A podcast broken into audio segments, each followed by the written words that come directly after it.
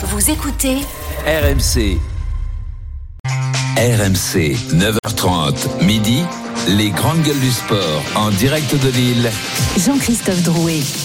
11h05 de retour dans les grandes gueules du sport en direct de Lille, les halles de la Maillerie. Si vous voulez venir nous, nous rejoindre, déjà un public déchaîné. Nous sommes ensemble toute la journée en direct de Lille. Enfin, pas moi personnellement, il va falloir un petit peu de repos. Euh, mais sachez que nous sommes ensemble autour de cette rencontre France-Italie. C'est l'événement euh, cet après-midi sur RMC. Le coup d'envoi est à 16h. La prise d'antenne de Christophe Cessieux, de Denis Charvet, de Wilfried Templier, c'est à partir de 15h.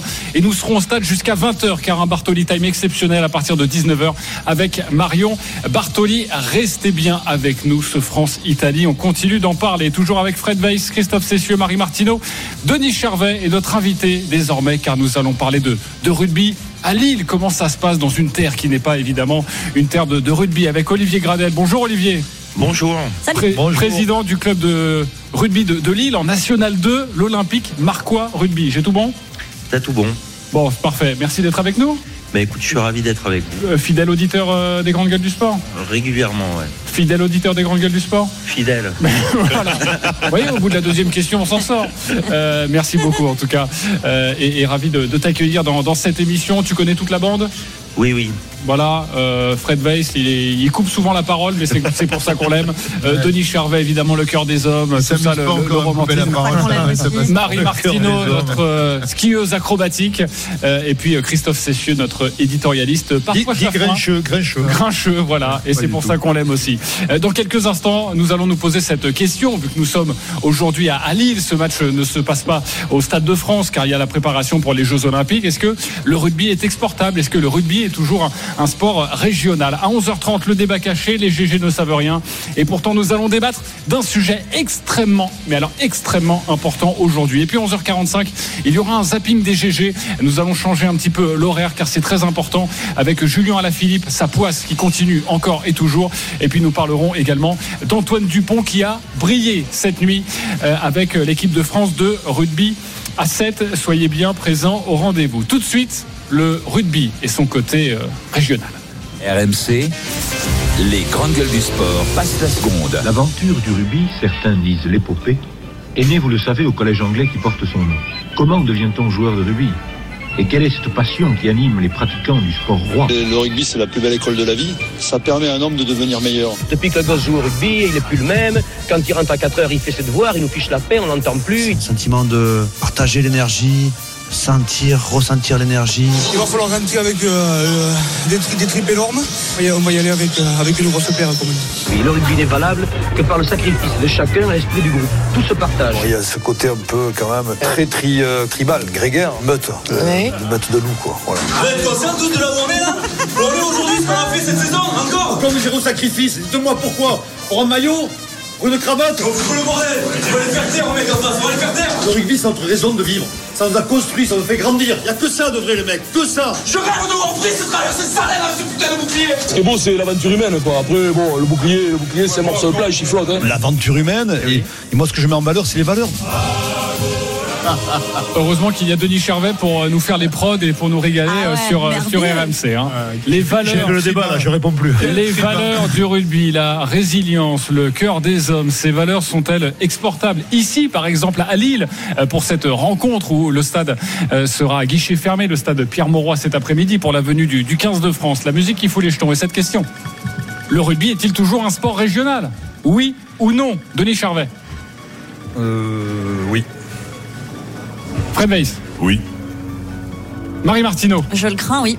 Allez, me dites pas qu'il n'y a pas de débat. Christophe Eh Cessieux, oui, malheureusement. c'est toujours un sport régional Ah. On va demander à notre invité tout de même, euh, Olivier Gradel. Non.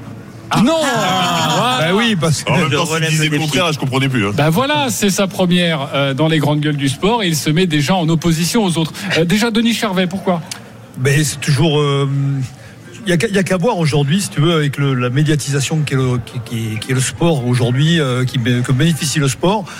Le seul, le rugbyman vraiment connu au-delà du rugby, c'est Antoine Dupont. Il n'y en a qu'un. Tu peux, tu peux te raconter ce que tu veux, il n'y en a pas deux. Donc ça veut dire quand même que le rugby est resté quand même très ancré dans ses, dans ses racines. donc ça n'a pas, ça, pas c'est pas aller plus loin, si tu veux. C'est pas les- le, le grand public. Pourquoi Antoine Dupont? Parce qu'Antoine Dupont, d'un coup, il est devenu, devenu le meilleur joueur du monde. Il marquait des essais, il, marquait- il avait des- il faisait des exploits. Mais c'est le seul. C'est le seul. Donc c'est pour ça que je, je- je parle de ça. Après, évidemment que le rugby euh, dans le Nord ou à Paris, il y a, il y a beaucoup de licenciés dans l'île de France, on le sait. Euh, dans, le Nord aussi, dans le moins, Nord de moins France. dans le Nord quand même. hein. Dans, Oui, mais dans ça- les Hauts-de-France, on doit être à 12 000 licenciés. Hein. C'est pas foufou. Hein. C'est bien, t'as révisé tes chiffres, c'est tout à fait ça, 12 000. Justement, euh, nous accueillons notre journaliste RMC Sport, c'est Edgar Grelot. Salut Edgar. Salut EG, salut Olivier. Vous parlez de, de chiffres. En chiffres, ça donne quoi, Edgar? Est-ce que le, le rugby est-il toujours autant pratiqué dans le, dans le sud-ouest? Eh bien, si on prend les, les chiffres de 2022, on comptait près de 70 000 licenciés en Occitanie. C'est près de 7 fois plus que les 10 500 pratiquants de rugby euh, dans les Hauts-de-France. Concrètement, hein, si vous allez euh, dans le Gers, à l'ouest de Toulouse, que vous parlez à 1000 habitants, 25 d'entre eux vous diront qu'ils ont une licence de rugby. Là où dans le Nord ou à Paris, ils seront moins de 2 sur 1000 à vous dire la même chose. Et c'est une tendance qui se confirme aussi au haut niveau. Dans l'histoire des Français qui ont disputé une Coupe du Monde, seulement 8 sont nés au nord de Paris. Autre exemple, jamais un breton de naissance n'a joué un mondial masculin avec les Bleus. Mais attention, ça peut changer. Accueillir des grandes compétitions, des matchs des Bleus comme aujourd'hui près de Lille, ça donne vraiment un boost à la pratique. Depuis la Coupe du Monde, les Hauts-de-France comptent 11% de licenciés en plus. Merci pour toutes ces précisions. Quand on entend ces, ces chiffres, on a mal au cœur ou pas, Olivier Gradel? Non, on a pas mal au cœur. On a montré quand même sur euh, l'organisation de la Coupe du Monde qu'on était capable de remplir les stades. Euh, là aujourd'hui, euh, ça sera plein. Euh, et et c'est pas c'est c'est pas nouveau. C'est-à-dire qu'à chaque fois qu'on reçoit l'équipe de France, euh, on est capable de, de créer un vrai engouement populaire. Donc ça veut dire que euh, c'est un sport qui correspond aussi par ses valeurs euh, à celles des gens du Nord. Euh, après, on, a un déficit aujourd'hui de, de licenciés, donc il faut à la fois travailler euh, sur la base. Mais comment tu le- l'expliques Comment tu expliques ce déficit c'est- la- la- culture. culturel. Oui, a non, mais justement, mais lui qui il sait. Ici, c'est le basket, Olivier, tu le sais. En fait, en fait, euh, bon, déjà, il faut savoir qu'il y a quand même des clubs centenaires euh, euh, au niveau des Hauts-de-France, hein, euh, qui existent depuis de, plus de 100 ans. Il y a l'Iris Club Lillois là, qui va fêter ses 100 ans cette année. Euh, donc, donc, ça veut dire que le, le rugby est quand même implanté. Après, on est sur une terre historiquement euh, de, de foot, de, de basket, de handball. Et, euh, et c'est vrai que ces, ces disciplines-là se sont développées. Comment, comment on explique justement l'implantation du rugby dans le Nord elle, elle, elle est, elle date de la même époque que, euh, par Bretagne, exemple, à, à Bordeaux, euh, dans le sud-ouest. Comment on explique que ça n'ait pas réussi à se développer autant euh, dans, dans des régions comme, comme le Nord, comme la Normandie, comme l'Est aussi, l'Est de la France? Alors là, c'est c'est le désert au niveau du, du rugby. Euh, comment on explique ça? C'est- Bah, C'est un sport qui s'est développé aussi dans le, dans le sud et notamment le sud-ouest. Euh, parce que c'est une pratique qui a été prise en main par les, les profs de PS à l'époque et, euh, et c'est vrai que moi ça s'est pas fait chez nous euh, pour des raisons culturelles on était plutôt une région ouvrière Euh, le rugby euh, à la base c'est plutôt c'est plutôt un sport d'élite Ouais. euh, Sport universitaire. Et, et- et- et c'est après qu'il s'est démocratisé. En fait, sa démocratisation, elle est assez récente. Après, vous parliez des Bretons. Moi, je trouve que la Bretagne est un excellent exemple autour du projet de Vannes, euh, du projet de Rennes. Euh, une capacité sur un territoire qui n'est pas un territoire historique de rugby à euh, créer une, une Et c'est- ce émulation. qui est complètement dingue, c'est que c'est un sport grand breton, mais les Bretons ne, ne, ne jouent pas Eh oui, parce quasiment qu'au départ, rugby. c'est- Mis à part à Vannes. Euh, Ça s'est développé en Angleterre euh, et, et- et ça a jamais réussi à prendre. Enfin, si euh, dernièrement avec, avec Vannes et, et euh, le Garec et tout ça, il y a Lé- Lénaïque Corson, joueuse de l'équipe de France. D'ailleurs, l'implantation est, est différente selon euh, euh, qu'on joue, euh, qu'on soit un garçon ou une fille. Par exemple, ici dans le Nord. Le, rugby féminin euh, est très proche de l'élite, ce qui n'est pas encore le cas du, rugby masculin. Oui, tout à fait. Donc, on a un club qui est en élite, le Stade Villeneuve. Euh, c'est vrai que c'est un sport qui plaît aux filles. On le voit aussi parce qu'on a créé une, association là maintenant depuis deux ans qui s'appelle Impact Oval, qui fait de l'inclusion par le rugby dans les quartiers euh, prioritaires de la ville. Et euh, on s'aperçoit qu'on touche plus de filles que de garçons euh, en termes euh, en, en termes d'impact. On reparlera de, de l'élite euh, masculin. Peut-être que euh, justement vous visez une place, pourquoi pas en Pro D2, voire en Top 14 avec votre, euh, votre club de, de Lille. Fred Weiss Moi, et Marie Martineau. Je, je me pose la question, Olivier, et, et on en discutait hier à, à- à table pour pas trahir de secret. Est-ce que le rugby serait pas un sport qu'on regarde plus qu'un sport qu'on pratique? C'est-à-dire que quand tu me dis que tu vas remplir le stade euh, euh, ce soir et qu'effectivement qu'il y a un vrai engouement populaire, j'y crois tout à fait. Mais concrètement, on en parlait, en termes de licenciés, c'est catastrophique. Donc, il y a bien un gap entre le fait de pratiquer le sport et le fait de le regarder. Comment tu expliques ça? Et puis de regarder l'équipe de France. Bah, déjà l'équipe de parce France. que Olivier a parlé le- de la base depuis Bah oui, la base, c'est euh, et, et la base c'est les gamins et euh, c'est vrai que ça reste un hein. sport Mais- de je- combat. Je, je suis d'accord, mais, mais les, donc les valeurs correspondent au Nord. Parce qu'effectivement, dans le Nord, on, on a ces valeurs de, de collectif, de, de, de Ah, lutte ça, pour la troisième mi-temps, ils sont très forts et, ici. et- hein. et en plus, et en plus, ils sont très bons. Mais, mais c'est vrai que moi, moi, c'est cette impression que j'ai. C'est que, c'est-à-dire qu'il y a plein de gens qui vont regarder à la télé, parce que concrètement, ça fait des grosses audiences. Mais quand tu regardes le nombre de licenciés euh, total sur toute la France, le rugby c'est dixième derrière le canoë-kayak. Alors, Oui, mais- moi, pour répondre à ta question, enfin, je, je, moi, je suis ravi le développement de la pratique du 5, euh, du rugby à 5, du rugby touché, parce que c'est un bon moyen aujourd'hui euh, d'aller pénétrer les écoles Mm. et les, euh, les centres sociaux. Enfin, de- O- Olivier, tu sais que le 55 dans un gymnase, ça se fait déjà. hein. Nous, on le fait depuis quelques années déjà. hein. mais, mais justement. Et vous n'avez pas gagné à ça avec nous. Hein. Non, on va peut-être pas contre le basket, mais mais en tout cas euh, aujourd'hui, euh, le rugby a deux, deux atouts. Le premier, c'est que c'est le, le seul sport euh, où, euh, quel que soit son morphotype, son gabarit, on peut s'y retrouver. Donc ça, c'est quelque chose qu'il faut expliquer aux jeunes, euh, et expliquer aussi aux, aux éducateurs, aux profs de PS et tout. Et euh, moi, je crois beaucoup à la pratique du 5, euh, parce que c'est vrai que le 15, euh, c'est quelque chose euh, assez compliqué à mettre en place euh, quand on est à l'école. Euh, le 5, c'est une première façon euh, de découvrir le rugby. Et on se rend compte que depuis qu'on a, enfin, la fédération a lancé cette pratique-là, euh, on a quand même une, croissance euh, de la pratique du rugby sur des territoires qui sont pas des territoires historiques. Après, on le sait très bien aussi, on a besoin euh, d'avoir des vitrines et des locomotives. Et euh, c'est clair que euh, demain, s'il y a un grand club euh, au nord de Paris, euh, il va contribuer aussi au développement de la pratique. Est-ce que c'est facile d'aller convaincre euh, les entrepreneurs euh, locaux de, mettre de l'argent justement sur un club de rugby ou c'est plus facile quand on est un, club de foot dans, la région? Là aussi, il faut arriver à convaincre parce qu'aujourd'hui le, rugby, euh, si t'as pas d'argent, bah, tu n'arrives pas à en faire un, grand club. Et, euh, quand tu regardes la répartition des clubs de l'élite, alors là c'est encore plus flagrant qu'en nombre de, licenciés, c'est-à-dire que tous les clubs, mis à part les deux clubs euh, parisiens, donc euh, le, le Racing et le Stade Français, tout est situé euh, dans le dans la moitié sud du, du pays. Euh, là aussi, euh, Olivier, Ouais, comment, comment, comment convaincre euh, Est-ce que c'est facile de les convaincre, les, les entrepreneurs Donnez Déjà, on a deux atouts. Le, le- le premier, c'est qu'il n'y a pas de concurrence, donc forcément, euh, Ouais. euh, on est sur euh, une zone où, euh, euh, sans concurrence, on. Ouais, mais il y a la concurrence du foot. oui, j'allais dire, la concurrence du parle, foot. euh, Pas, pas de concurrence rugby, ça c'est la première chose. La deuxième chose, c'est qu'on est sur une région de 6 millions d'habitants et donc très jeune, une des régions les plus jeunes. Donc euh, euh, on peut s'appuyer aussi là-dessus. Et après, moi, en fait, euh, alors Fred le sait peut-être pas, mais moi je viens pas du rugby, je viens du hand. Euh, Puisque j'ai eu une carrière euh, dans le balleur. Je, je t'en veux pas. hein, Ouais, pas. personne n'est parfait, hein, y a pas de problème. hein. mais mais euh, le constat euh, et, et moi ça m'a vraiment surpris quand je suis devenu dirigeant de rugby, euh, c'est que c'est un, un sport en fait qui attire les entreprises par ses valeurs. Et c'est beaucoup plus facile C'est aujourd'hui. le sport du CAC 40, le rugby. C'est beaucoup plus C'est facile pas la même chercher- économie en plus. d'aller chercher en fait euh, des entreprises dans le rugby que euh, des sports comme le basket, le handball, euh, le volley. Euh, c'est aussi lié au fait que c'est le deuxième sport collectif le plus médiatisé euh, euh, en France. Et donc, euh, en fait, les entreprises se reconnaissent assez facilement dans, dans les valeurs du rugby. Donc, euh, pas- Rugby, sport des grandes écoles, donc forcément. tout à fait.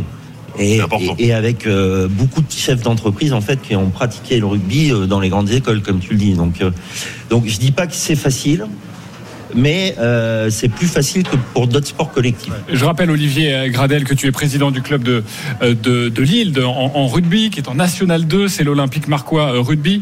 Marie Martineau, sur le sujet, est-ce que c'est toujours un sport euh, régional? Est-ce qu'on en est en 2024 encore là avec le rugby? Oui, bah ça c'est une certitude. Il y a qu'à voir quand tu te balades dans le paysage, tu vois pas beaucoup de, de, de- de poteaux, ne serait-ce que ça, euh, dont- et de stades.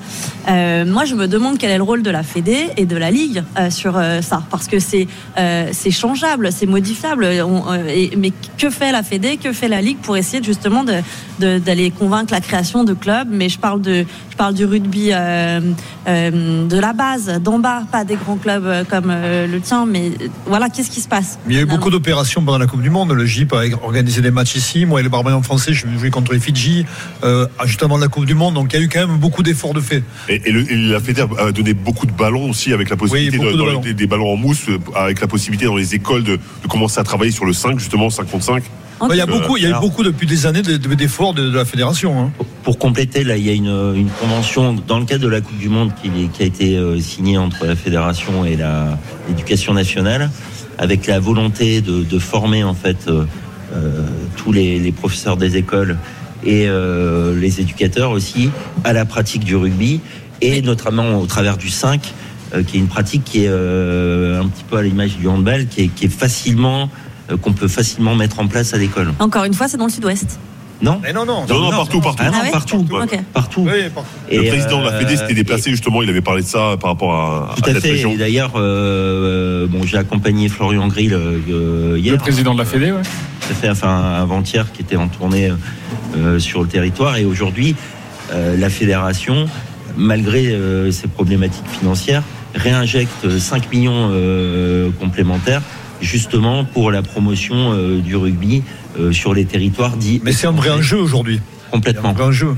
Et Un vrai enjeu, mais forcément, il faut, et tu l'as rappelé Olivier, il faut une, une tête de gondole, il faut une tête d'affiche. Lille pourrait être cette euh, tête d'affiche. C'est quoi l'horizon pour être en top 14 pour un club comme Lille? Est-ce que c'est à, à 5 ans, à 10 ans, à 15 ans? On, est, on, on se situe où? Bah déjà, je pense qu'il faut pas brûler les étapes. Euh, parce que en fait, s'il faut une vitrine, il faut aussi développer la base et développer la base, ça, ça prend du temps. hein. Euh, ou alors, on, on implante à Lille un modèle euh, de club euh, avec d'énormes moyens et euh, Mais pourquoi pas? construit que sur des, euh, des gens qui viennent de l'extérieur. Pourquoi pas? Un système un peu de franchise. hein. Euh, moi, moi, je suis plus partisan de dire euh, travaillons sur la base, euh, donnons-nous du temps. Euh, gagnons aussi euh, le respect de nos adversaires euh, sur le terrain. hein. Euh, on sait qu'au rugby, c'est su- c'est super important. Et donc, je, je pense qu'à à horizon euh, 4-5 ans, on peut espérer avoir un club en Pro D2 et après en top 14, euh, à horizon peut-être. Oui, je crois 10 que ans, l'objectif, mais, l'objectif majeur, c'est d'avoir un club en- pour les deux. euh, complètement. Qui ait une Et vraie racheter une fait dans le rugby? C'est-à-dire par exemple Bayonne, qui serait intéressé pour venir à Lille. Bah, Il y a Biarritz qui a. Biarritz, ça. Ouais. Eh, Bah, C'était la passe décisive, Voilà, hein, on l'a bien compris. hein. Non, non. On en a beaucoup parlé d'ailleurs dans cette émission hein, du club de Biarritz qui vient comme ça dans le Nord. euh, on- Ça, ça, ça se fait pas. Ça se fait pas. aujourd'hui dans le dans le rugby. Euh, après, euh, pourquoi pas. hein. Mais Euh, aujourd'hui, tu sens l'évolution par rapport à il y a 4-5 ans, on va dire? De l'engouement, de le. De le... En tout cas, moi, je sens vraiment, en tant que président de club, une vraie dynamique entrepreneuriale derrière nous, qui n'existait peut-être pas avant. qui n'existait pas avant, et, euh, et surtout un soutien euh, très fort des pouvoirs publics, donc euh, que ce soit la métropole européenne de Lille, le département ou la région, de vouloir implanter un gros projet sur le territoire. Voilà. Donc à partir du moment où on a des entreprises qui, qui sont motivées par le projet et des, pouvoirs publics qui, qui veulent soutenir le projet, parce que vous l'avez dit, c'est le deuxième sport euh, le plus médiatisé euh, euh, au niveau des sports co en Oui, France. oui. Et le dixième en termes de Ça, licenciés. l'effet, euh, Il faut quand même Mais- re- mais- recontextualiser. oui, oui. il défend, il défend sa paroisse, hein, Par contre, le basket, basket, on le voit nulle part, hein, mais bon. Oui, mais nous, on est troisième en termes de licenciés, ou quatrième. Donc, Bon, euh, en tout cas, euh, Olivier Gradel, on fera un point d'étape. On revient tous les ans ici à Lille. On demandera à notre patron Karim Nedjari voilà, de, de, de venir voir ce qui se passe à Lille au niveau du, du rugby. Merci beaucoup d'avoir été avec nous. Merci. Et euh, évidemment, c'est une vitrine ce match du 15 de France cet après-midi à, Lille pour vous. Donc heureusement qu'il y a les Jeux Olympiques. Il y aura quoi comme sport aux Jeux Olympiques à Lille?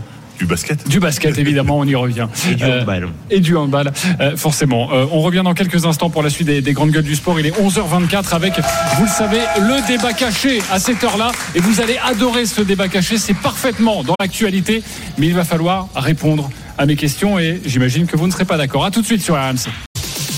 RMC jusqu'à midi, les grandes gueules du sport en direct de Lille. Jean-Christophe Drouet. 11h26 en direct de Lille, les Halles de, de la Maillerie pour euh, cette rencontre cet après-midi à 16h entre la France et l'Italie. Troisième match du tournoi des destinations. C'est l'événement aujourd'hui sur RMC toute la journée en direct de Lille à partir de 15h en direct du stade Pierre-Mauroy. Il y aura Christophe Cessieux, Wilfried Templier et Denis Charvet, la Dream Team habituelle avec nous dans cette émission. Donc Denis Charvet, Christophe Cessieux, sacrée journée pour vous les copains. Euh, Fred Weiss également et Marie Martineau. Dans 10 minutes, on vous donne les dernières informations autour de Julien Alaphilippe, euh, également d'Antoine Dupont. C'était cette nuit. Vous écouterez euh, les deux stars du, du sport français. Mais tout de suite, comme d'habitude, le samedi, le dimanche à 11h30, c'est le débat caché. Ne leur faites pas confiance, ils vous tendent un piège. Ce sont des bandits de grand chemin. Les GG ne sont au courant de rien et pourtant elles vont devoir débattre sur un thème d'actualité extrêmement important, devenu extrêmement important depuis hier. Le débat caché, c'est ça. Oui, et c'est fait C'est fait, les Bleus sont en finale mondiale C'est incroyable ce qui se passe C'est fou, c'est fou, c'est fou Eh oui, c'est fou. Emmené par les frères Lebrun, l'équipe de France affronte la Chine en finale des championnats du monde de, tennis de table par équipe. Euh, Le choc est à midi. C'est à suivre gratuitement et en direct sur la, la chaîne Twitch d'RMC Sport et la chaîne YouTube. Ça fait 27 ans que les Bleus ne s'étaient plus retrouvés en finale du mondial et une véritable hype est en train de naître autour de ce sport. Notre débat aujourd'hui dans les grandes gueules du sport, le tennis de table peut-il devenir un sport populaire Je ne parle pas de loisirs populaires que l'on pratique en vacances, mais un sport populaire. Oui ou non Denis Charvet Non. Fred Weiss Non. Marie Martineau Oui. Christophe Cessieux Oui. J'ai deux oui, deux non. Euh, Fred Weiss, pourquoi non? Mais parce que concrètement, le, le tennis de table, déjà, un sport qui s'appelle le, le ping-pong, déjà, je suis pas sûr que ça, ça fonctionne très C'est bien. du Déjà, racisme en soi. ordinaire. D'ailleurs, Euh, pas non, non, non, non, hein. mais, mais- mais blague à part, des- tout le monde aime bien le ping-pong, effectivement, le pratiquer, s'amuser un petit peu. mais, mais regarder tout, euh, une compétition de ping-pong, je pense que c'est un petit peu lassant pour des néophytes. Alors, je, Mais parce que t'as pas regardé c'est- récemment. C'est hyper, hyper sympa, c'est vif. Euh, dé- déjà, moi, j'ai du mal à voir la, la balle avec mes, mes problèmes de vue, donc c'est- c'est c'est- c'est compliqué. C'est handicapant, oui. C'est c'est un peu handicapant, mais comme ça, moi, ça me fait pas rêver. Il y a déjà tellement de sports majeurs, tellement de sports importants que je vois mal le ping-pong émerger d'un seul coup et se retrouver en, en haut de l'affiche. Alors, je suis ravi que ça se passe bien parce qu'effectivement, c'est un sport que quand tu, quand tu tombes dessus, t'as pas envie de zapper, mais t'as pas forcément envie d'aller dessus. Tu Moi, je pense qu'il y a, il y a un contre-exemple parfait, c'est le biathlon. Le biathlon, est-ce que tu pensais un jour qu'il arriverait à, à être aussi populaire qu'il l'est aujourd'hui? Euh, Il y, a, il y a des Ah, chiffres. alors, le, bia- le biathlon, je trouve que c'est très télévisuel. Honnêtement, ça, c'est- hyper sympa à voir. c'est- Ah, mais tu, tu, bien tu, filmé, as des problèmes de vue, tu les vois, toi, les cibles, quand même Je- quand oui, mais le- vois pas les cibles, mais on raconte. C'est aveugle à tu- côté tu de moi qui dit là, c'est bon. Non, mais c'est une course, il a raison. C'est une course. Le ping-pong, c'est pas une course. Mais le, le- le ping-pong, c'est vachement spectaculaire. Ouais, mais les highlights tu sont vois- spectaculaires. oui, mais sinon, non. sinon, les échanges sont un peu Ah non, longs. mais les pas. tu rigoles ou quoi? Les, les échanges avec le bras, Ouais, ça, ça Mais ça dure 10 secondes. Mais- ça dure 10 mais tu secondes. parles Les highlights sont là. incroyables, mais ça va trop Mais vite. non, mais ça, t'as des retournements de situation. C'est comme un match de tennis. Ça, ça, ça se joue en, en, en 3-7. Il y a, il y a, euh, ça, ça- ça se joue souvent à, à une marge très, très, très infime. Oui, Donc, mais là, tu parles de l'élite. en plus, euh, pour réussir en France, il faut quoi? Il faut que ce soit spectaculaire. Le ping-pong, euh, les, il faut que des, des Français se mettent à gagner. Et là, avec les, les frères Lebrun, euh, t'as justement une génération. T'as t'as- t'as jamais Mais- connu mais- ça. il y a eu ici, mais- euh, il y a Jean-Philippe Gatien ou Jacques Secrétin pour pour les plus anciens. c'est pour ça que tu peux pas répondre oui, parce que justement, c'est ponctuel. Mais c'est ponctuel. Mais, oui, mais C'est- tellement je, dépendant pas, des je dis victoires, pas que en le ping-pong va devenir comme le foot. dit. c'est la question Je- de eh, eh, aujourd'hui. les garçons, un, sport populaire, un sport populaire, populaire, ça veut dire que les gens aiment. Et évidemment que là, Ah, et on, y assiste. que les gens Que les gens les gens suivent et que les gens pratiquent en club aussi. Il y a- ces deux trucs. Donc vous dites à peu près la même chose que moi. Euh, et et, et c'est sport Martineau. populaire que les Français Marie. vont euh, se, passio- se passionner pour, aimer, suivre. euh, et, et ben évidemment qu'on est en plein dedans et ça marche et c'est cool et c'est très au cocardier, ça. C'est ponctuel. C'est-à-dire que là, Non, maintenant, mais on va attends, regarder. attends, attends, je vais Demain matin, tu n'auras plus le ping-pong. En fait, Mais le, ping-pong, ça reste un sport si qui est quand est même. champion olympique, euh, tu continueras à Alors, si regarder. le Breu est champion Ah bah, olympique, oui, mais on est proche quand même des Jeux Ah, Olympiques. C'est la question que je vous pose. Mais on n'est pas loin, mais il y a les championnats du monde, mais il y a les JO. lié à la réussite, justement, de, de Ok. de cette Oui, mais de comme, France. comme beaucoup. Marie va essayer de développer un argument. Plus de 5 secondes. Vas-y. Ouais, c'est cool si vous voulez bien me laisser parler parce que franchement, c'est un truc. Fred, ce il arrête pas de Non, mais c'est pas moi, là. Une Marie, c'est pas moi. Je t'ai laissé parler, moi. Non, non, mais je vois bien. C'est parce que Karim est venu nous voir, donc vous êtes tous là. et c'est Vas-y, Marie, c'est relou. Vas-y. Euh, le, ping-pong, c'est un- il y, a- la dimension euh, géopolitique. Ce truc de euh, la Chine euh, euh, domine ce sport depuis toujours et tout. Et nous, on arrive là avec nos deux petits Frenchies là qui ont l'air d'avoir 12 ans et demi là et, et, et, et qui sont plus forts qu'eux ou en train de le devenir. En plus, il y a l'histoire de la fratrie. Donc tout ça, ça raconte une histoire. Et je crois que pour qu'un sport devienne populaire, il faut que l'histoire qu'on raconte, euh, elle, elle les intéresse. Au- Au-delà de la performance, de, des détails, de, des, des attaques. Mais c'est de uniquement ça. la performance. qui plaît. C'est- Ce qui, va, ce qui va plaire aux gens ponctuellement, c'est tant que les Français vont gagner. Donc ça va bien se passer. Alors, Mais alors ça ça, c'était le ça gros argument de Christophe. Session en ce qui Non. concerne du biathlon. Et tu vois, les Français gagnent plus. Et pour le coup, on Oui, continue on à, a eu à tellement s'abonner pour l'habitude le de biathlon. gagner. Il y, a- eu une vraie culture du biathlon quand même en France. C'est une bonne Il y a une culture du biathlon La Maintenant, on culture a du été. biathlon. hon- Honnêtement. Parce qu'elle s'est inscrite dans, la- durée depuis les années 90. Alors que tout le monde joue au C'est que ping-pong. C'est ce que je te dis. Donc maintenant, il faut, il faut l'inscrire dans la durée. Ça peut éventuellement le ping-pong, mais il va falloir là- là- très nombreuses années avant Mais si, mais le ping-pong, c'est assis aussi sur une, une- une- Les gens font du ping-pong. T'arrives à RMC au troisième étage, dans la régie, t'as quoi? Euh, Pas dans la régie, Dans la pardon, rédac. mais ah, dans la Dans la rédac, rédac, il y a une table de ping-pong. Et qui sait Et tout le monde euh, tape la balle et, euh, Ouais, mais et enfin, ça, taper ça la joue, balle ça et parie. suivre, c'est pas pareil, Marie. ça. Oui, mais ça, ça donne un élan et on se compare aussi aux autres. Donc ça peut permettre cette expansion de, Là- de là ce où je suis sport. d'accord- Après, j'ai quelques questions Là où je suis d'accord avec Denis Mar- Charvet. Marie, je pense que c'est l'histoire qu'on se raconte. Et en fait, cette histoire de, de- de cette fratrie peut faire raconter une histoire qui va au-delà du sport. Et là, je la rejoins Ah bah, tu totalement. vois, ça y est, non, non, non, elle m'a convaincu. Je pensais que cet mais il argument-là, je l'avais retourne pas. sa veste. Mais non, parce que je l'avais pas. L'argument, elle me l'a donné. C'est le seul qui a l'intelligence de changer d'avis de temps. mais non, mais, en Ça, plus, c'est mais, mais c'est un très bon argument. Je pense que effectivement, si cette histoire, eh ben, elle, elle Le prend storytelling. forme, elle le, prend- le storytelling. Voilà, exactement. Eh Ouais, ben, ouais. Si elle Ah prend bah, forme, ça et que les deux, il faut que les deux se maintiennent au très haut niveau. C'est-à-dire que les deux gagnent gagnent des grands matchs, des, euh, comme l'a fait Félix Lebrun qui a 17 ans, qui a battu le numéro un mondial. Donc voilà, tout ça va venir, mais il faut que ça, ça perdure dans le temps. Voilà. Non mais il faut que ça perdure, il faut quand même se donner cette dimension et là je rejoins Marie avec euh, évidemment les pays asiatiques qui archi-dominent cette discipline, on n'est pas forcément habitués nous Français à la dominer et si, parce que là il y a ce franchine à partir de midi sur la chaîne Twitch d'RMC Sport, mais, mais euh, évidemment aussi à suivre sur RMC, mais sachez que la Chine c'est quand même 10 championnats du monde de suite. ouais. Imaginez les la performance majuscule, c'est l'équipe de France et c'est dans ce genre d'exploit Ouais, mais il y, a français. 200, il y a 200 000 licenciés au ping-pong. Il y a per- personne ne regarde, c'est quasiment pas euh, vu. Mais toi, Donc, t'es euh, un c'est pas comptable. En fait, Mais t'es un comptable du sport. Mais. Mais Toi, tu fais mais oui, mais Là- oui. là où tu as Mais raison. c'est ça, c'est c'est le nerf de la guerre, Marie. C'est bien ça ton problème. Mais C'est qu'il faut être comptable parfois. Mais, euh, 50 Non, mais là où- 000, 50 000 personnes sur la chaîne Twitch euh, hier pour regarder la demi-finale. C'est pas mal quand Et même. en fait, mais, oui, mais tu peux pas dire que ce soit une mais explosion mais, quand même. Mais, mais c'est On est à, c'est- on est à c'est- ça 150 jours des Jeux en France avec des Français qui sont prêts à écrire l'histoire. Je crois qu'il y a un vrai truc Non mais là, là, il y a un vrai- populaire. là, là, on parle de- d'exploit comme tu dis, ça fait 10 ans qu'il gagne. Et là comme nous disait Karim euh, Nedjari, notre patron, il nous disait c'est comme si t'affrontais cet après-midi, à partir de midi, euh, Federer, Djokovic et Nadal en même temps.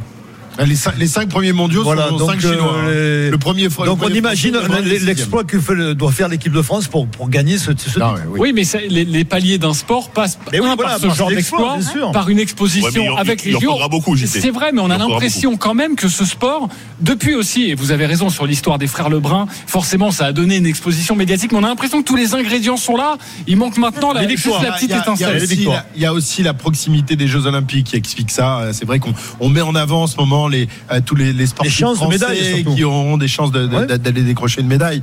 Euh, donc là, c'est c'est le cas avec les frères Lebrun. En plus, c'est vrai, comme tu le dis, la fratrie, ces deux gamins avec des, des grandes lunettes. Euh, euh, T'as l'impression que c'était Puis il y en a un, tu as l'impression qu'il a, il a- il est comme habité, tu vois, son regard de fou, euh, c'est curieux. Hein, Ah, D'après vous, qu'est-ce qui va le plus marcher en, en termes de popularité dans les années à venir? Est-ce que c'est le ping-pong ou le rugby à 7 Parce que là, il y a deux, il y a deux sports, alors euh, pour des raisons évidemment Ah, différentes. Ah, le mais, le rugby à 7 le parce que ça, à ça- ça va servir euh, du 15, forcément. Oui, mais une fois que Antoine Dupont sera parti. Mais non, non, c'est compliqué le rugby à 7. Mais bien sûr. Sur la durée, c'est pas que j'y crois pas, c'est que c'est STEM. Il est cannibalisé par le tu, rugby à peux, tu 15, peux hein. comparer avec le basket 3-3 aussi. Si tu, si tu Oui, sur principe, Non, non, non, non, non, non, non, non, non, pas de ça chez nous. On va pas, on va pas faire avec. euh, T'es t'es un adepte du basket 3-3 Je déteste le basket Ben 3-3. ça, ça m'étonne pas. Voilà. Pour toi, ça se joue à 5 dans un gymnase avec 25 degrés. Exactement. Bravo, mon cher Fred. Euh, sachez que c'est à partir de midi à suivre sur RMC, sur la chaîne Twitch d'RMC Sport. C'est c'est gratuit, donc allez-y, euh, précipitez-vous et régalez-vous Et- parce que c'est une finale exceptionnelle. En plus, le, le- le consultant d'RMC Sport, c'est l'oncle des frères Lebrun. Il s'appelle Christophe Ah, Legout. Il a été en équipe de France et donc il les, il les connaît. Il m'a raconté hier, parce qu'on l'avait dans l'émission, euh, qu'il avait euh, essayé de jouer avec, avec son neveu euh, dernièrement et qu'il a arrêté. Il prenait trop de rousse. C'est pas possible. m'étonnes. Ouais, mais c'est assez impressionnant parce qu'il y a déjà un professionnel qui est venu, hein, RMC à la table de ping-pong, juste pour nous montrer euh, comment ça se passe. Mais rien qu'un service, c'est impossible à renvoyer. Voilà. Tu peux toucher Avec la balle, mais tu peux, mais tu peux jamais la renvoyer dans son terrain. Donc c'est très très compliqué. Denis, c'est un, oui, c'est- un véritable sport de, de, de champion. Et c'était Simon Gauzy, oui, bah, évidemment, il est, il, est un, il est un peu fort quand même. hein. On se retrouve dans quelques instants pour la suite des grandes gueules du sport. On parlait de rugby à 7. Justement, les dernières nouvelles d'Antoine Dupont. C'est tout de suite sur RMC. Et puis Julien Alaphilippe et d'autres informations dans le zapping des GG à vous donner. À tout de suite sur RMC. RMC jusqu'à midi. Les grandes gueules du sport en direct de Lille. Jean-Christophe Drouet. 11h39 en direct de Lille avant ce match à 16h entre la France et l'Italie. Vous voyez une et vous entendez une foule en, en délire. Sachez que c'est absolument incroyable ce qui se passe devant nous. Euh, Denis Charvet, euh, Fred Weiss, Marie Martineau, euh, Christophe Cessieux. Évidemment, on signera euh, pas mal d'autographes à la fin de, de cette émission. C'est ça aussi la popularité des grandes gueules du sport. Vous êtes extrêmement nombreux à, à nous écouter. Merci à vous. C'est un carton également en podcast. Donc n'hésitez pas à vous précipiter euh, sur cette émission une fois terminée. Ce sera à partir de midi, mais nous restons à Lille hein, pour les paris RMC et tout au long de l'après-midi avec le coup d'envoi à 16h de France-Italie. Euh, tout de suite, on s'en fout, on s'en fout pas. RMC, le zapping des grandes gueules du sport. Des informations à vous donner, l'actualité de la semaine, surtout de ces dernières heures. À vous de me dire si ça vous intéresse ou non. Si tout le monde s'en fout, on zappe l'information. La première à vous donner, c'est Antoine Dupont, enfin décisif, qui marque même des essais avec euh, le rugby euh, à 7. Oui, bah, ça vient tout juste de débuter, mais il faut bien. Juste de commencer. Mais il faut bien raconter match- l'histoire. euh, Premier Christophe. match, tu marques un essai. Non, deuxième. Enfin, non, non, non, non, il avait pas marqué vendredi. Mais t'as qu'à dire que t'en fous. Bref, on s'en fout, on s'en fout pas. Christophe Ah non, on s'en Cessieux, fout pas. on s'en fout pas. Ah, Marie. Je m'en fous. ouais, comme hier, Oui. Pour les mêmes raisons. Oui. Voilà, on en parle trop. Très bien. Euh. Denis Charvet, Bien sûr que non. Fred Weiss. Non, je m'en fous pas. Alors il est rentré en, en fin de match face à l'Irlande. C'était hier soir en quart de finale du, du tournoi du circuit mondial à, à Vancouver. Et Antoine Dupont a offert la victoire et la qualification de, de son équipe. Euh, le score final c'est 12 à 5. Euh, les Bleus qui affronteront euh, dimanche soir, donc euh, ce soir, la Nouvelle-Zélande en, en demi-finale. Et un petit peu plus tôt dans, dans la nuit, en phase de poule, Antoine Dupont avait vécu sa, sa première titularisation et donc son premier essai. Bref, il cartonne. Je vous propose de l'écouter au micro de, Winnie Claret pour sa première intervention avec le rugby à 7. faire attention à ça parce qu'on voit des, faux trous partout. Donc il faut d'abord respecter nos, principes de jeu, mais après il faut pas perdre euh, non plus de vue l'initiative et, le, ce jeu qu'est le rugby. Au final, quand on voit un espace, il faut arriver à, le prendre. Donc il faut que j'arrive à trouver cette balance-là entre faire jouer et jouer les coups quand ils, quand ils sont bons. Euh, Là j'avais de l'espace, donc euh, je l'ai tenté. Il a tenté et ça a marché, ça a réussi. Denis Charvet. C'est un phénomène. hein. Moi, j'avais annoncé. Il a toutes les qualités individuelles pour, pour exploser dans ce sport-là, hein, que j'ai- pratiqué, qui est un sport qui lui va à merveille. Et, voilà, moi, je suis pas du tout étonné déjà de ses premiers exploits. Et quand tu vois, tu le vois raisonner comme il, comme il parle après le match, tu te dis bon voilà, il a tout compris. euh, il parle de balance entre l'équilibre qu'il faut trouver, entre le- la justesse de trouver, prendre un trou ou jouer collectivement. Voilà, c'est un phénomène. T'as vu qu'il il a dit, euh, il a été ovationné euh, tout au long du tournoi. Évidemment, t'as une Ben oui. star mondiale de- qui, qui vient jouer dans, dans, dans ce sous- pas sous rugby, mais euh, Pas sous rugby, dans en développement en quelque ouais. sorte.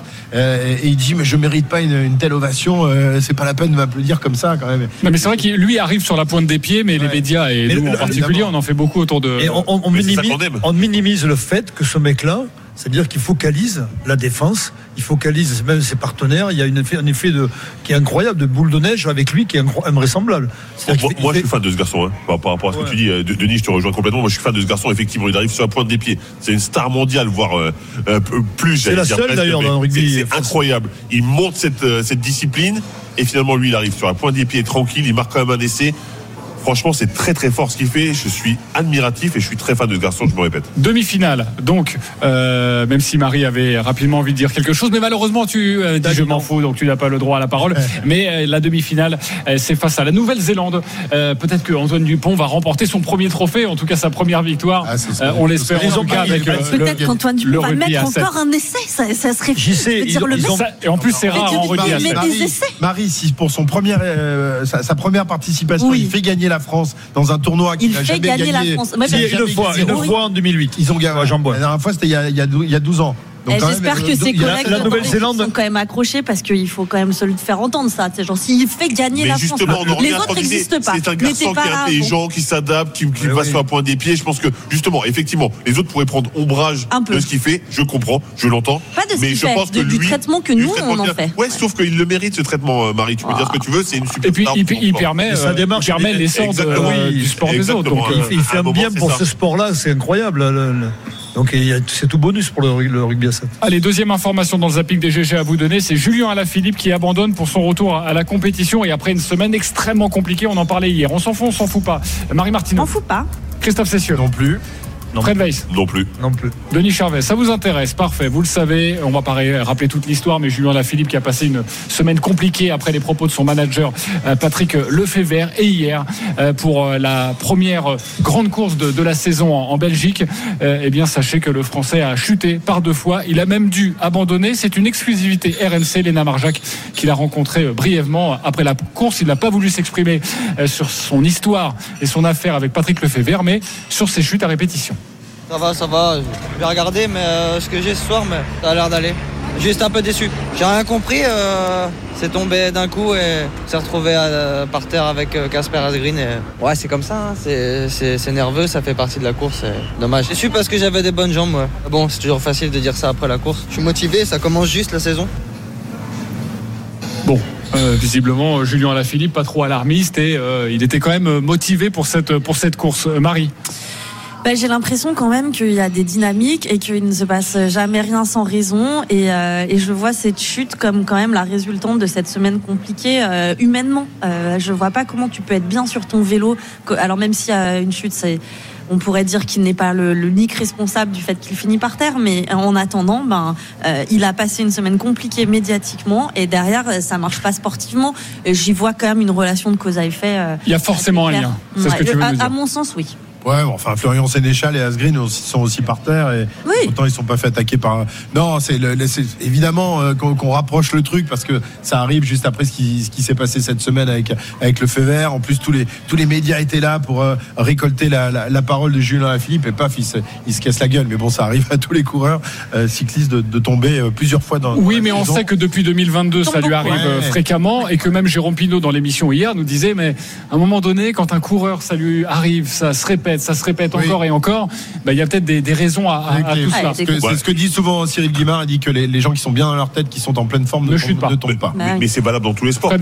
T'as as souvent des blessures quand t'es pas bien dans ta tête. Tu te fais une entorse, tu te fais une cheville. Alors que si t'es bien dans ta tête, t'as pas ce genre de problème. Alors oui, je suis d'accord. Effectivement, ça arrive à tout le monde de tomber au- en cyclisme. Mais lui, il tombe vraiment beaucoup. Et comme par hasard cette semaine, honnêtement, mentalement, c'est hyper difficile. Je pense qu'il a été hyper touché et que tout ce qui lui est tombé dessus, ben, ça, ça, ça l'a handicapé. Et, et- et peut-être qu'il aurait peut-être fait le, le geste pour éviter de tomber ou, ou- ou pas. En tous les cas, quand t'es pas bien, c'est beaucoup plus difficile de, de réagir. Denis Charvet. Ben moi, je pense que tout c'est lié. Je pense exactement comme Fred. Je pense que c'est, il, y a- il y a- il tombe pas par hasard, quoi. Euh, il, il est pas bien en ce moment. Il, il dans ta tête, tu, tu peux te raconter ce que tu veux, mais tu as du, du mal à être toi-même. Bah oui. Et il arrive ce qu'il Le arrive. cœur des hommes. de- Non, non, le mais cœur c'est, des hommes. c'est terrible parce que voilà, c'est un manque de, de confiance, c'est un manque de, de- de sérénité, de voilà, c'est, c'est le, et puis c'est le comment dire, c'est, c'est un sport de haut niveau. hein. Euh, Le problème, c'est le problème de, de la vie d'un champion. hein.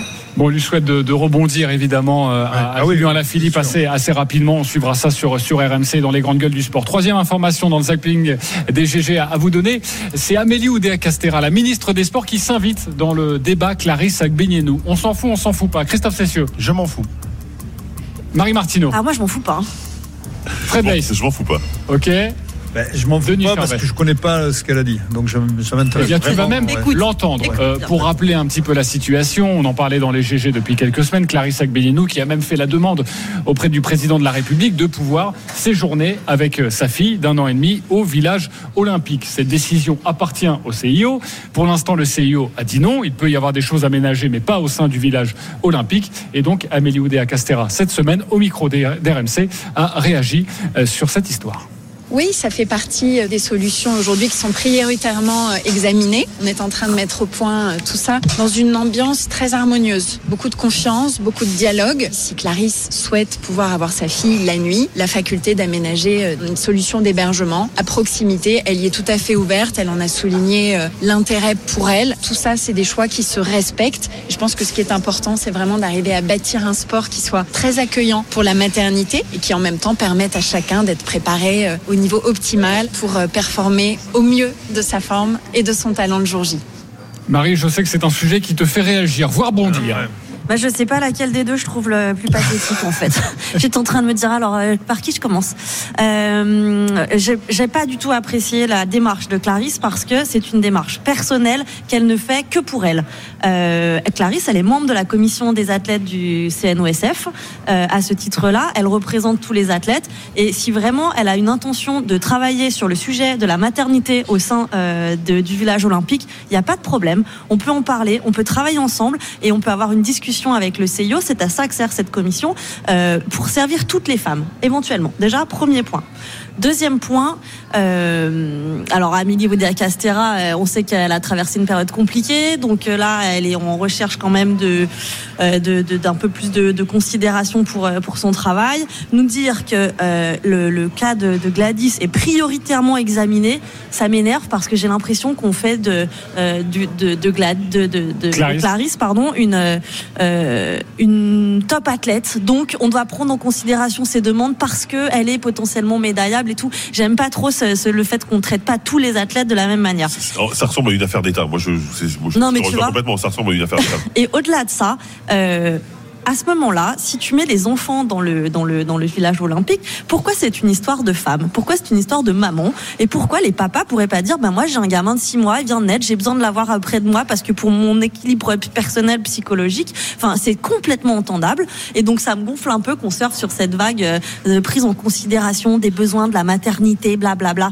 C'est du, c'est non mais tu vois c'est Alors, tu sais quoi, Marie? Ça fait du bien de te l'entendre Oui, oui, parce que c'était la position qu'on défendait avec Fred Weiss. Ah oui. On avancera sur le sujet quand les hommes feront la demande et quand on l'acceptera euh, pour, pour, pour, pour les hommes, même si franchement, ça a très peu de chances d'aboutir. hein. Le CIO ne va pas autoriser non, ça. évidemment et, et, et Clarisse Agbenino va mais- devoir mais- loger en dehors, juste à côté du village olympique, si elle veut dormir avec sa fille. Exactement, et, et très bien. Et pourquoi pas? Il y a plein d'athlètes qui l'ont déjà fait, de pas dormir au village olympique pour des raisons personnelles, et donc qui dorment à côté. Donc c'est pas une priorité examinée, je ne sais pas quoi, pour accueillir la maternité au sein du sport. Enfin, on fait des trucs là, mais pour euh, voilà, elle, a envie d'avoir son bébé avec, enfin sa fille avec elle, et ben elle, elle dormira pas au village olympique. Point. Et mais par contre, on pourrait travailler sur ce sujet-là, on pourrait imaginer des choses, mais pour tout le monde et euh, de manière intelligente sur euh, euh, quelle est la place des enfants et de la famille au sein de, de l'olympisme. Et c'est un vrai sujet. Moi, j'ai très mal vécu le fait d'être loin de ma famille quand j'étais médaillée. On m'a, j'ai suivi un protocole qui est le même pour tout le monde, mais j'ai, je pense que j'ai vu, j'ai pris ma fille dans mes bras ou ma mère dans mes bras au moins deux heures ou deux heures et demie après avoir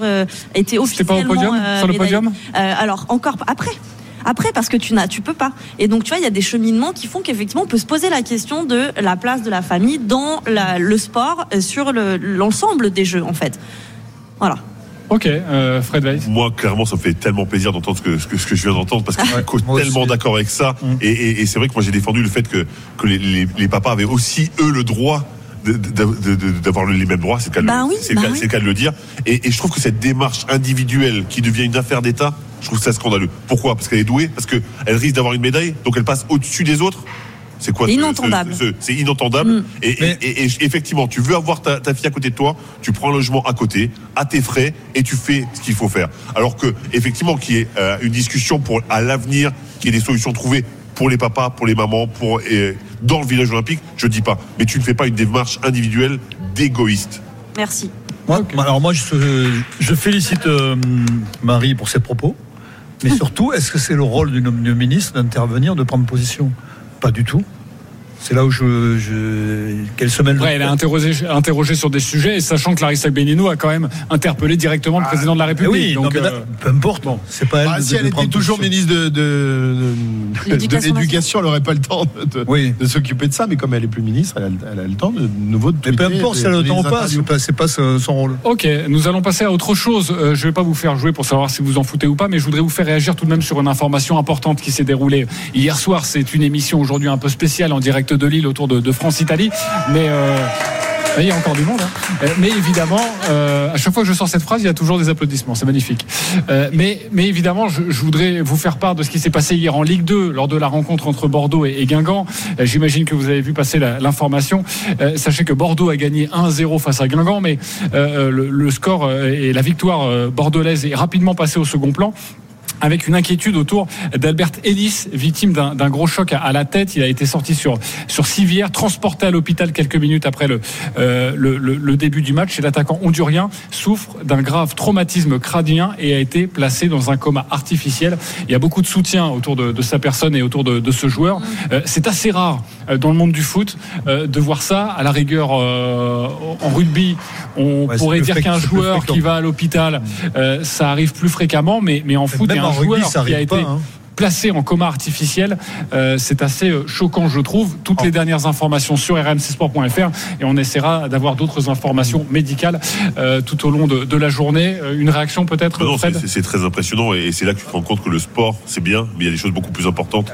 Et l'important là, c'est qu'il se soigne au, au maximum, qu'il puisse sortir de ce coma artificiel, qu'il n'ait pas trop de, de séquelles. Euh, je suis un peu choqué, franchement, parce qu'effectivement, on fait pas des sports où il y a, où il y a beaucoup de ce genre d'événements, donc forcément, ça, ça choque un peu. C'est plus choquant dans le foot que dans le rugby, par exemple. Dans le rugby, Oui. tu sais que c'est un sport de. En rugby, ça arrive Euh, régulièrement contact, avec euh, les, oui, les cervicales, euh, notamment. C'est euh, plus choquant. Moi, ce qui me choque, c'est que ça arrive dans le foot. À ce, à ce point, quoi, dans- dans- au niveau de, de la gravité. Et sachez que son état a été euh, jugé grave, mais stable pour l'instant. Et on vous donnera, comme je le disais, d'autres informations difficiles d'en débattre. Euh, mais voilà, c'était important d'en dire un mot euh, aujourd'hui. Euh, nous n'avons pas fait de GG contre-attaque. On a Non. été un peu pris par, par le temps, On mais a je sais que Marie. t'avais gagné, Marie. Marie, c'est toi qui avais gagné. Juste un point sur, Ouais. sur Moi, j'ai pas été- ce dont tu voulais nous, nous parler. Tu voulais nous parler de, de ces maillots en rugby. Euh, le rouge. Le vert ne seront plus acceptés sur un même terrain. Bah oui, et je trouve ça euh, terrible parce que pour des, certains pays ou certains clubs, les couleurs, enfin on le sait, c'est emblématique. Donc euh, le rouge pour le Pays de Galles, le vert pour l'Irlande. Imaginez que ces mecs-là euh, ou ces nanas-là peuvent être privés euh, de porter leur couleur. Et il y a rien à faire quand on file ton maillot. euh, c'est ton armure de guerrier, c'est ton truc de super-héros. Il se passe un truc que je pense les garçons vous me contredirez pas. Quand tu mets ta tenue, euh, tu pars, euh, tu y vas, tu vois. Et, et donc être privé de ta couleur parce que euh, euh, je crois que c'est 12% euh, des femmes et ou l'inverse des hommes et 2% des femmes Je sont, crois que c'est plus fréquent chez les hommes. daltoniens légers. Léger, hein. Euh, et donc a priori un daltonien voit- léger fait la diff entre du rouge et du vert, tu vois, il, le- il le voit. Euh, ben, je me dis on va beaucoup trop loin dans le dans l'intégration euh, et pourtant Dieu sait que c'est des combats que, que, que j'aime euh, euh, mener et, et je suis euh, souvent cataloguée ou traitée de wokiste par mon ami Christophe parce que parce que j'ai vraiment envie que le sport serve à l'intégration mais ou à l'inclusion, mais là Toi aussi, t'as retourné ta veste. Là, j'ai l'impression qu'on va quand même on a super pensé loin, à, tous, à, à tous ceux qui regardaient à l'époque de Christophe la et télé, blanc. la télé en noir Quand et tu blanc. jouais, c'est ça on a souffert, nous, on voyait pas qui était vert et rien, rouge. voyait- on voit rien du tout. Mais c'est vrai. Non, mais t'as as, d'autres solutions. Tu peux dire, tu peux mettre un short euh, plus foncé euh, pour. euh, J'imagine qu'il y avait Ouais. d'autres solutions que de Parce qu'en plus, la c'est- couleur. ces images, c'est vraiment l'image du, du tournoi. Ah oui, l'identité, des euh, destinations, ce vert, ce, ce vert. rouge, le Pays de Galles face à l'Irlande. Enfin, je veux dire, Ouais, c'est des ch- marqueurs, chaque hein. équipe est tellement euh, marquée. Le je bleu. sais qu'aujourd'hui, euh, tu fais des maillots de toutes les couleurs et que les, les équipementiers euh, euh, font trois jeux de maillots pour l'extérieur. Mais enfin, euh, là, c'est. Vous vous rendez compte en foot, un Saint-Etienne-Reims qu'on pourra plus voir comme avant, hein, comme à l'époque de Christophe Ah oui. Cessieux, Ouais. de Denis Charvet. c'est pas fait encore. hein. Merci beaucoup les GG, c'est la fin de cette émission. Marie, tu as quand même pu parler de, de ton débat. Merci à vous, merci à Lille, au hall de la Maillerie de nous avoir euh, accueillis aujourd'hui. Ça continue hein, en direct de Lille sur RMC, votre, votre programme avec les paris RMC. Euh, Dans quelques instants autour de Marseille, Montpellier, on va vous donner toutes les meilleures cotes avec euh, la Dream Team. Et puis euh, c'est l'événement, vous le savez aujourd'hui, France-Italie en direct de Lille au stade Pierre-Mauroy. Le coup d'envoi à 16h, la prise d'antenne à partir de, de 15h. Passez une très très belle journée, on se retrouve dans quelques instants sur RMC. RMC, les grandes gueules du sport.